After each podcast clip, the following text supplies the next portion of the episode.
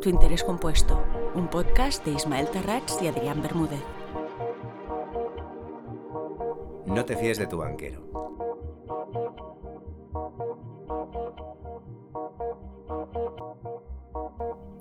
Hola Adri, ¿qué tal? Hola Isma. Oye, el otro día me acordé de ti y me acordé de una conversación que tuvimos hace tiempo, que preferías bancos online a físicos porque no te fiabas de los banqueros, de los empleados de las oficinas, vaya. ¿Por qué? Bueno, la pregunta en todo caso sería, ¿por qué me tengo que fiar de ellos? Porque tengo motivos de sobra para no fiarme. Pero, a ver, a ver, ¿por qué, ¿Por qué no son de fiar? Bueno, yo si quieres que te lo explique, te lo explico. Pero antes, recuerda valorar positivamente el podcast en la plataforma donde lo estés escuchando, suscribirte si todavía no lo has hecho y compartirlo con más gente. Nos ayudas a seguir creciendo. Lo mismo con nuestra web www.tuinterescompuesto.com y aprovecho para agradeceros que empezamos en mayo en la web y tras seis meses de vida la semana pasada ya llegamos a 100 suscriptores. Mm. Así que 100 veces gracias por seguirnos. Comienza tu interés compuesto.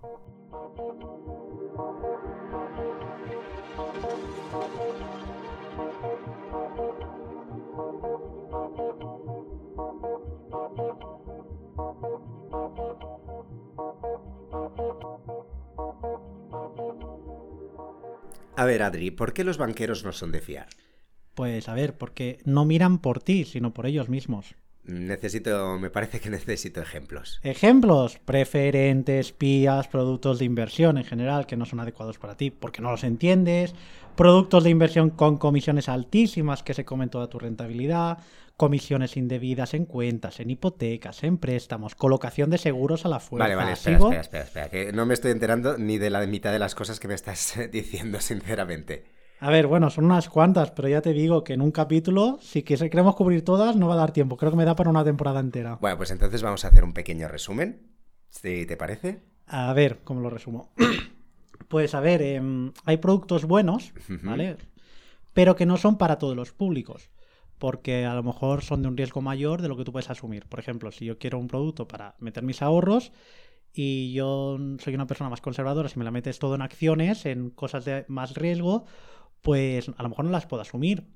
Porque yo no tolero ese riesgo. O porque no entiendo el riesgo.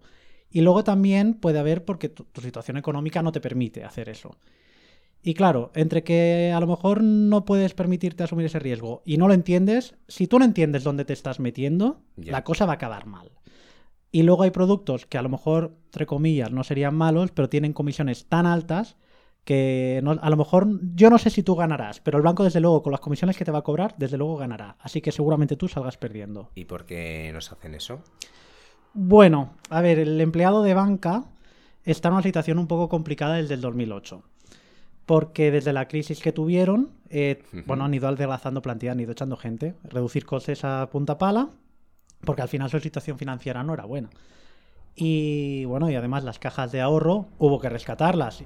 De hecho, siempre te- yo siempre tendré la espinilla de saber qué hubiera pasado si las, se las hubiéramos dejado caer en vez de rescatarlas porque para eso está el Fondo de Garantía de Depósitos. Pero bueno, el, el gobierno de Mariano Rajoy interpretó que eso era peor y que era mejor rescatar a, a los- a las entidades. Eso he pensado yo muchas veces. ¿Por qué se rescata a la banca y no a la gente? Bueno, en aquel momento el gobierno interpretó que sí que estaba rescatando a la gente. Lo único también te digo que lo que mintió es que no iba a costar un euro a los españoles porque co- costó bastante más. Porque no han devuelto el dinero todavía y no hay perspectivas de que lo, vay- de que lo vaya a hacer. Al final, el Fondo de Garantía de Depósitos solo cubre a particulares, es decir, a ti y a mí hasta 100.000 euros por cliente. Pero claro, hay gente que a lo mejor tiene din- más dinero depositado que ese. Y por otro lado, a las empresas no les cubre. O sea, el Fondo de Garantía de Depósitos cubre a particulares, a empresas, asociaciones y todo esto no les cubre. Así que si caen las- los ahorros, el dinero que tienen las empresas, no hay dinero para pagar los sueldos, etcétera. Es decir, que al final las empresas caen. Entonces se, se quiso proteger a las empresas. Mm, Sí, básicamente, porque claro, si tienes un país con 5 o 6 millones de personas en el paro, el paro está por encima del 20%, si encima caen empresas, pues el paro sube más. Entonces dijeron, más gente a la calle. Esta fue la lógica que se aplicó, vamos a intentar que no caigan más empresas. Y desde tu punto de vista, ¿esto fue una buena decisión? Yo no sé si fue buena o mala, sí que entiendo la lógica de la decisión.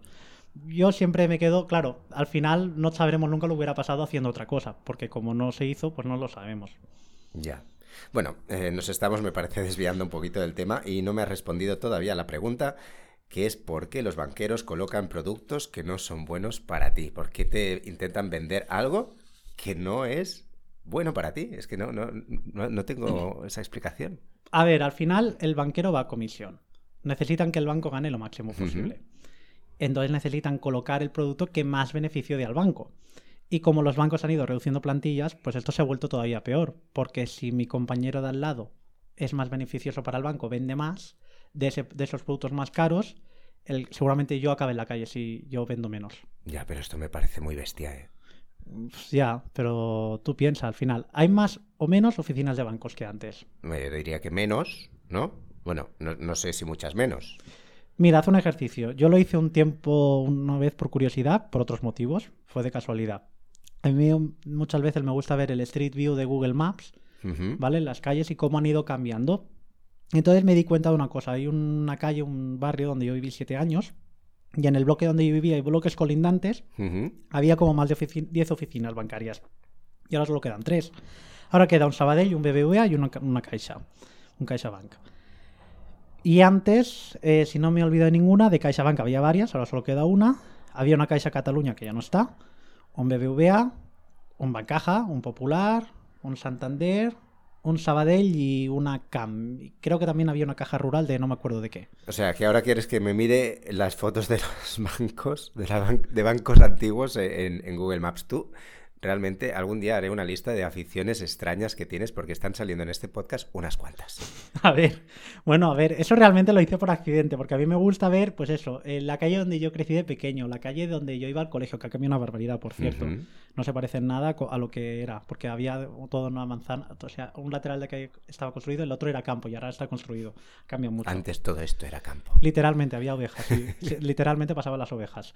Entonces, claro, pues me parece curioso ver, ¿no? Cómo ha cambiado ver, pues mira, esta calle, mi calle antes no tenía carril bici y ahora sí, los vehículos cómo han cambiado, la ropa, ¿no? las modas, te vas fijando en eso, los comercios. Y entonces, pues me di cuenta, pues hay comercios de toda la vida, panaderías que ya no estaban, hay más bazares, más tiendas de estas de alimentación que abren muchas horas. Y, por, y me di cuenta también de, ostras, antes había bancos a punta pala y ahora solo quedan tres. Y nada. Ay, bueno, las tiendas de estas de fotografía para hacerte el carnet y revelar las fotos, estas también, todas, Uy, sí, todas cuesta cerradas. mucho, cuesta mucho encontrarlas. Ya no quedaba ninguna, ya había dos en mi, fotos en mi barrio. físicas. Bueno, entonces, en fin, para que me aclare, mmm, que cada vez hay menos sucursales y por eso, mmm, por lo tanto, hay menos banqueros y buscan su, su, su puesto de trabajo, mantener su puesto de trabajo. Sí, eso y la comisión que se llevan, que no es poca también, ¿eh? porque cobran pluses por vender. Y claro, cobran más plus en un producto que en otro. ¿Y eso es legal? Esta es la, mi pregunta de siempre, ¿eh? ¿es legal esto?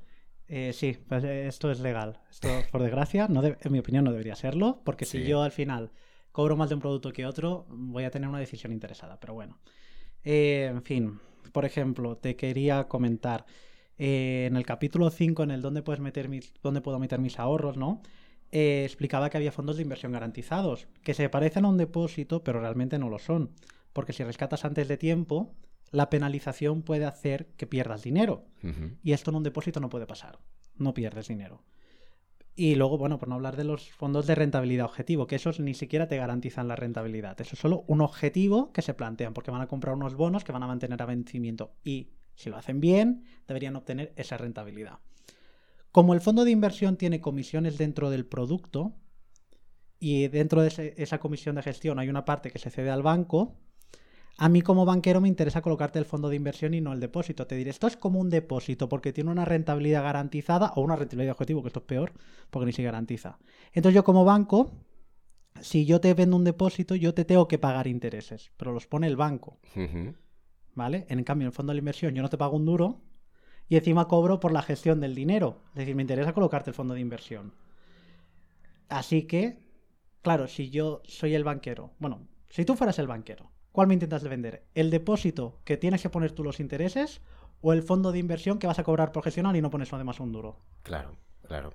Entonces, eh, a ti, como ciudadano, te interesa el depósito, ¿no? Sí. Eh, y a mí, siendo el banquero, el fondo de inversión, porque entonces cobraría más, ¿no? De hecho, lo que me pregunto ahora es qué gana el banco dándome un depósito. Claro, eh, lo que gana el banco realmente es lo siguiente. Eh, los tipos del BCE, o sea, el banco puede depositar su dinero en el Banco Central Europeo. Por ejemplo, ahora los, eh, los tipos están en el 4% en el momento de grabar este podcast. El banco no te va a dar un 4, te dará un 2. Ya. Y ese 2 co- restante, como lo cobra el Banco Central Europeo, se lo queda a él. ¿Vale? Esa sería la, dif- la diferencia. Pero al final es eso.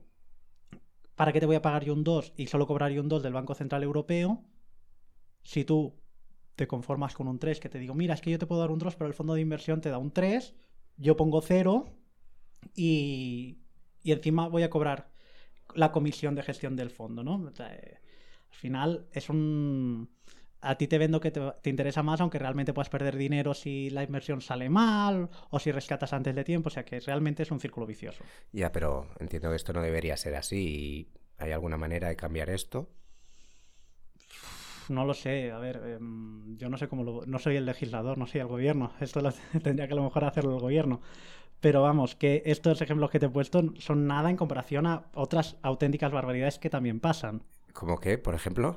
A ver, conozco de cerca un caso, ¿vale? Eh, no ha querido participar en el podcast, pero lo puedo contar. No han querido contarlo en, en vivo y en directo. Y bueno, a ver, es de un amigo mío, es un amigo cercano mío. Y bueno, no de mi amigo literalmente, sino de una familia cercana, ¿vale? Su banquero de CaixaBank le vendió unos fondos de inversión de rentabilidad objetivo. Y ella estaba convencidísima de que lo que había contratado eran depósitos. y eso, ahora sí, eso no es legal. No, no, no, no, para nada. Le ha mentido, le ha mentido con- Vale. descaradamente. Y bueno, de hecho, no- porque no quiso meterse en follones de juicios e historias, porque yo le aconsejé que lo hiciera. Eh, porque es que además, para contratar un fondo de inversión, el banquero te ha de pasar un test, que es un llamado, se llama test de conveniencia, que- Ujú. test MIFID, y eso determina si el producto es adecuado para ti o no. Y el banquero no te puede ayudar a hacerlo. ¿Y lo hizo cuál fue el resultado de ese test? A ver, le salía en la banca digital como que lo había hecho, lo miramos y ella no recuerda haber hecho ese test.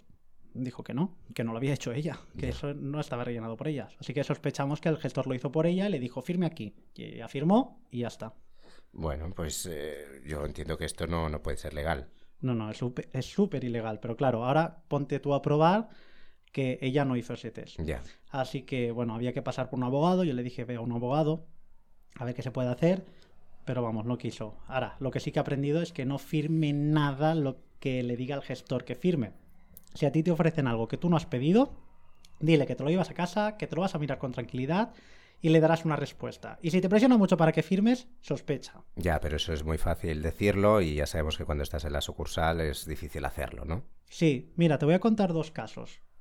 Que uno de mi abuelo, que ahora me estoy acordando. A mi abuelo le intentaron colar una preferente en la CAM. Le intentaron colar las preferentes. Mi abuelo no fue a la escuela, realmente vivió la guerra civil y todo. O sea, vivió. O sea, no, no sé si yo acaba- creo que acabó la primaria y ya está. Eh, le quisieron colar preferentes y dijo mi abuelo: Vengo con mi hija mañana y lo miramos, porque le dijeron que era un depósito preferente. Mi madre lo miró, le dijo: No firmes. Y la comercial: Sí, sí, que es mejor, hijo. Y entonces le decían que está perdiendo una oportunidad única. Y mi madre le dijo a mi abuelo: Yo no entiendo lo que te está ofreciendo, y si no lo entiendo yo, tú menos, no lo firmes. Claro. Que está perdiendo una oportunidad. Y dijo mi madre, pues sí, la estaremos perdiendo. Seguramente sea muy bueno, pero no entendemos esto, no lo firmamos. Ya, lo que pasa es que cuando te ofrecen lo que se llama dinero gratis, ¿no? El- el- o el, eh, el sueño de tener ese dinero gratis, es decir, mm, es muy goloso y, y- y- y las personas, pues, eh, no sé, yo creo que es muy difícil decir que no. Es difícil de decir que no, pero al final el banco tienes que pensar que no está mirando por ti, está mirando por él. Te ofrece algo, es muy bonito, vale, imprímemelo, me lo llevo a casa, me lo miro con tranquilidad y lo voy a investigar.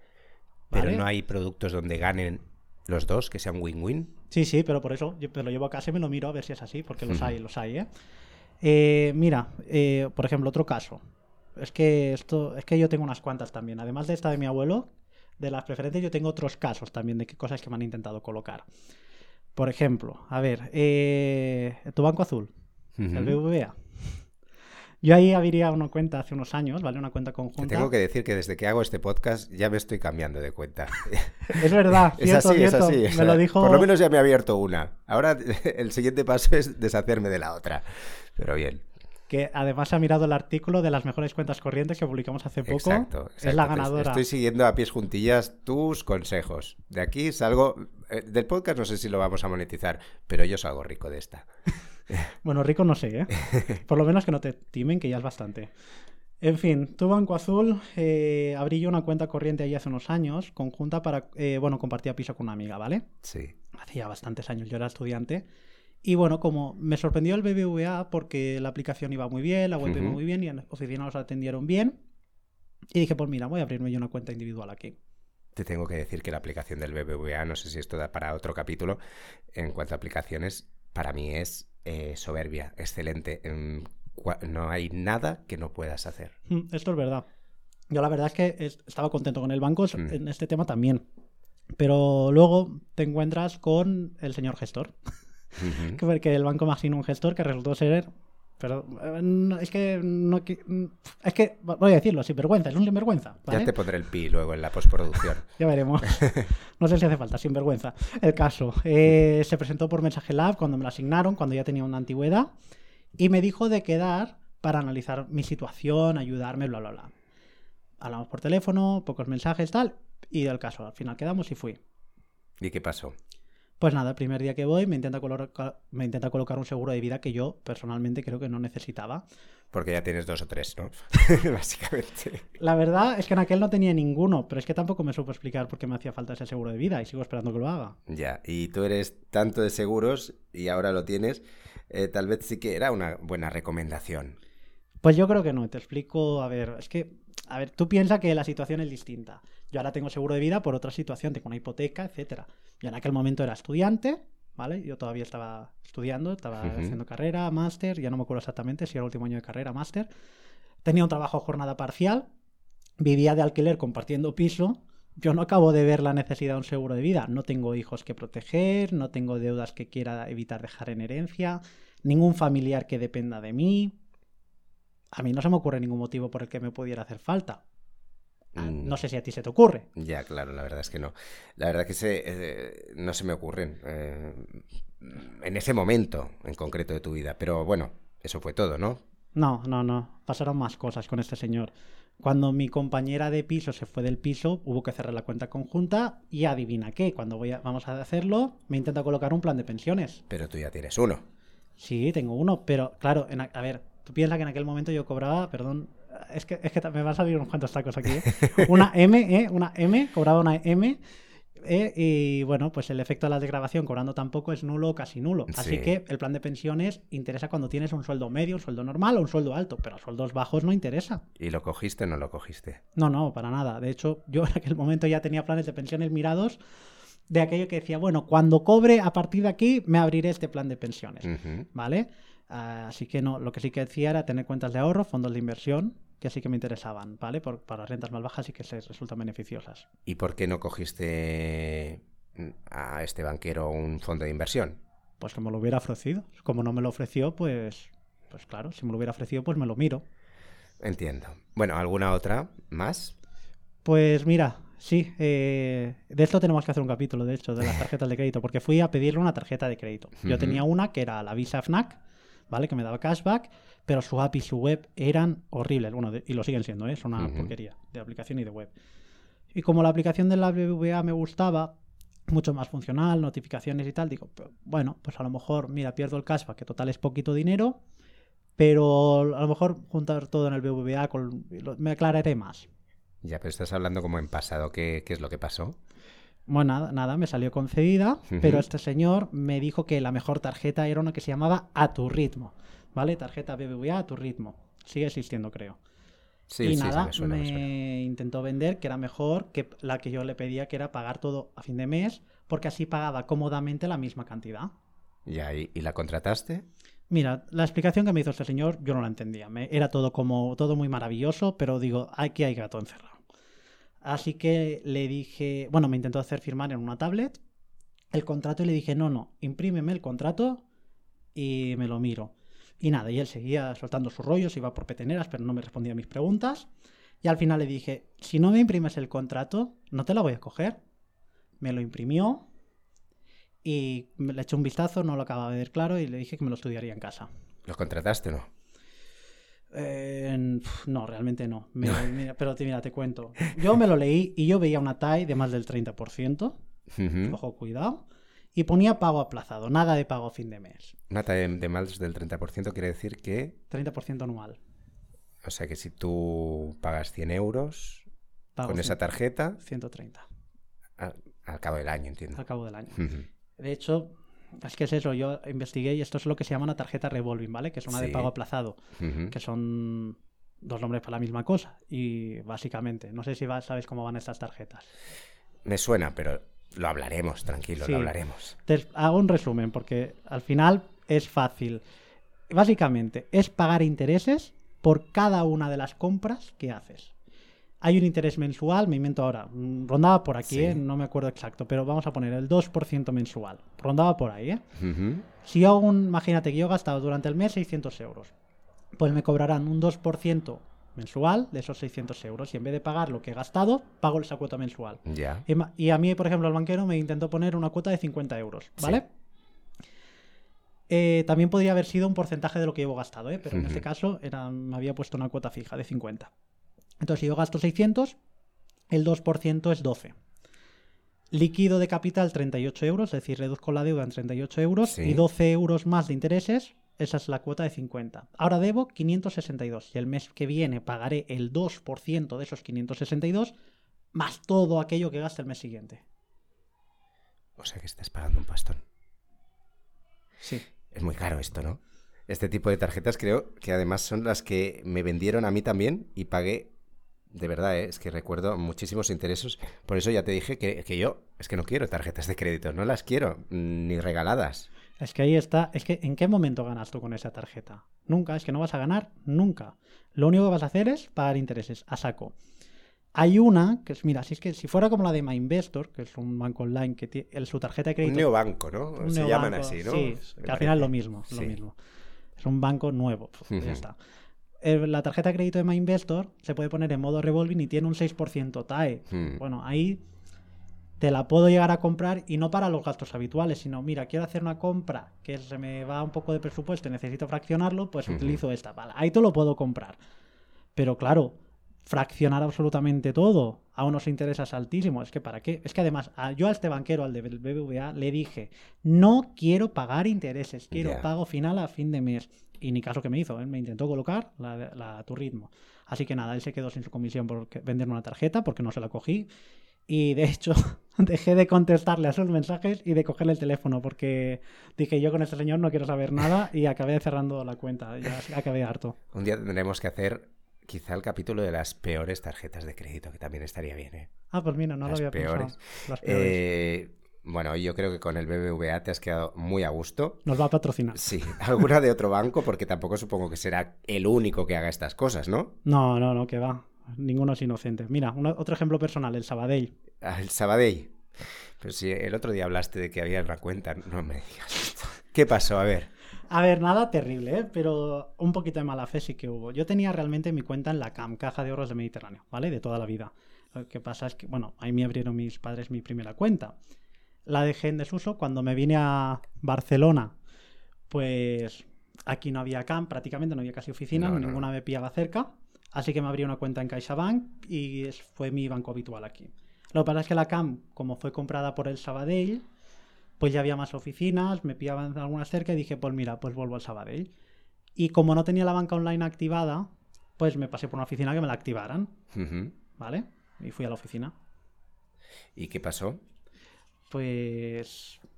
Algo pasó, me Algo imagino, ¿eh? Porque ¿Qué, no pasó? si, A ver. si me cuentas esto es porque Yo he de decir pasó. que me la colaron y ni me enteré. Esto es lo peor. No me enteré en aquel momento, me enteré años después. A ver, ¿Vale? dime. Yo fui y me dijeron que era, mi cuenta era antigua y que no la iba a poder utilizar. Eh, así que, em, nada, que firmé un nuevo contrato. Y, y yo al final acabé cerrando la cuenta del Sabadell porque empezaron a cobrar comisiones hace unos años y la tuve que cerrar. Y nada, me metí a la banca online antes de cerrarla porque era como mi cuenta toda la vida y podía ver todo el historial. Dije, ay, pues voy a ver qué hacía yo de, de joven. Y entonces vi, pues Otra mira, de las aficiones eh, muy interesantes. mira, pues mira, eh, vi... Veo que eres nostálgico, eso lo tienes, ¿eh? Sí, sí, sí, un poquito. Pues mira, yo, yo soy de Alicante, ¿vale? Entonces yo estaba. mm, yo era socio de la Sociedad de Conciertos de Alicante, vi que ahí tenía los recibos de la Sociedad de Conciertos, ah, tonterías, digo, ay, mira, un recuerdo, ¿no? De que yo fui socio de la Sociedad de Conciertos de Alicante, digo, pues mira, me descargo un par de recibos de esto simplemente por, por el recuerdo de tenerlo, de yo he sido socio de esto. Y entonces me encontré con las condiciones que tenía antes de firmar las nuevas que me obligaron a firmar en la oficina diciendo que no iba a poder utilizar la cuenta. Y me imagino que esas condiciones de antes eran mejores que las que acababas de firmar nuevas. Que correcto. Pasé de tener una cuenta corriente. Es que, claro, yo tenía una cuenta corriente en la CAM al 0,5% TAE. Y, en el, y cuando el Sabadell lo absorbió, tenía ahí una carta en la correspondencia donde me decían que no me iban a cambiar las condiciones durante, no sé si era 10 años o así, que no me las podía cambiar el Sabadell. Y antes, yo en la cuenta antigua, claro, salvo que lo pida yo, y ellos pusieron como que yo había cambiado el cambio, ¿eh? O sea, esto, mala leche. Eh, nada, yo tenía mi tarjeta de débito gratuita, transferencias gratuitas, una cuenta sin condiciones, eh, al 0,5% tal, se me remuneraban, y paso a tener una cuenta con condiciones para no pagar, sin remuneración de ningún tipo, con comisiones por apunte de mantenimiento sin cumplo, pero que no se me aplicaba hasta que cumpliera 30 años. ¿Vale? Paso de una, de una cuenta sin condiciones a con condiciones y pierdo mi remuneración. ¿Dónde estaba el beneficio? Es que no, no había ninguna, ningún beneficio. Entonces aquí sí que te la colaron. Sí, sí, por desgracia sí. Y ya digo, ni me enteré, pero bueno, podría haber sido peor, porque hemos encontrado varios casos de colocación de productos carísimos y malos por parte de banqueros. Por ejemplo, el caso de Miguel que nos acompaña hoy. Miguel, a ti te la coló tu banquero de Mediolanum. ¿Cómo lo hizo? Hola Adri. Pues mira, mi vinculación con el banco comenzó justo después de terminar mis estudios, eh, cuando, me, cuando comencé a, a trabajar. Entonces, pues iba buscando pues un producto para, mis ahorros, para mi jubilación y a través de un conocido eh, acabé con, uno de los banqueros de, este banco. Ellos en todo momento me explican lo que me ofrecen. Lo que yo a lo mejor he hecho en falta es que me explicaran más en detenimiento las comisiones o las ataduras a las que te vinculan ciertos productos que ellos te intentan colocar. Y digo colocar porque al final eh, te das cuenta que hablando con otros, eh, otros clientes del banco, todos tenemos los mismos productos. O sea, lo que debería ser una asesoría eh, específica para cada persona, individualizada, es la, la, misma asesoría para todos. O sea, a todos nos colocan los mismos productos o todos tenemos los mismos productos independientemente a lo mejor de las necesidades que tengamos. Por eso puedo, considerar que, me han colocado un producto que puede ser que no vaya muy acorde con, las necesidades que tenía en aquel momento. ¿Y consideras que ese producto era adecuado para ti? Sinceramente, cuando te explican en qué consiste el producto, mm, lo ves bien. O sea, todos son mm, beneficios, todos son cosas bonitas, todo eh, tal como te lo explican, eh, es un producto maravilloso que va acorde con lo que tú necesitas. ¿no? Yo en aquel momento era un producto para mi, para mi jubilación. Lo que no te cuentan o lo que luego vas entendiendo es las consecuencias o los contras de esos productos, dónde está la parte mala, ¿no? Entonces al final, eh, productos muy complejos acarrean después soluciones muy complejas para deshacerlos y a la vez acarrean comisiones muy complejas y muy altas, que es un poco el, perjuicio que yo le veo a este tipo de, bancos, ¿no? a este tipo de productos que te intentan eh, vender en estos bancos. Al final, cuanto más complicado sea, más enrevesado, más envoltura de cobertura de seguro, lo que sea, eh, te vendan, eh, eso va a acarrear siempre menos rentabilidad más comisiones y que después tú a la hora de querer disponer de tu dinero tengas más trabas. Eso, por eso a lo mejor considero que no es un producto o no era el mejor producto o lo que yo iba buscando en aquel momento. Muchas gracias Miguel por estar con nosotros. Recuerda suscribirte al podcast y a la web www.tuinterescompuesto.com si todavía no lo has hecho, valorarnos positivamente en la plataforma donde lo estés escuchando y compartir este capítulo con aquellas personas a las que les pueda resultar útil esta información. Muchas gracias por escucharnos y nos vemos dentro de dos semanas aquí en Tu Interés Compuesto.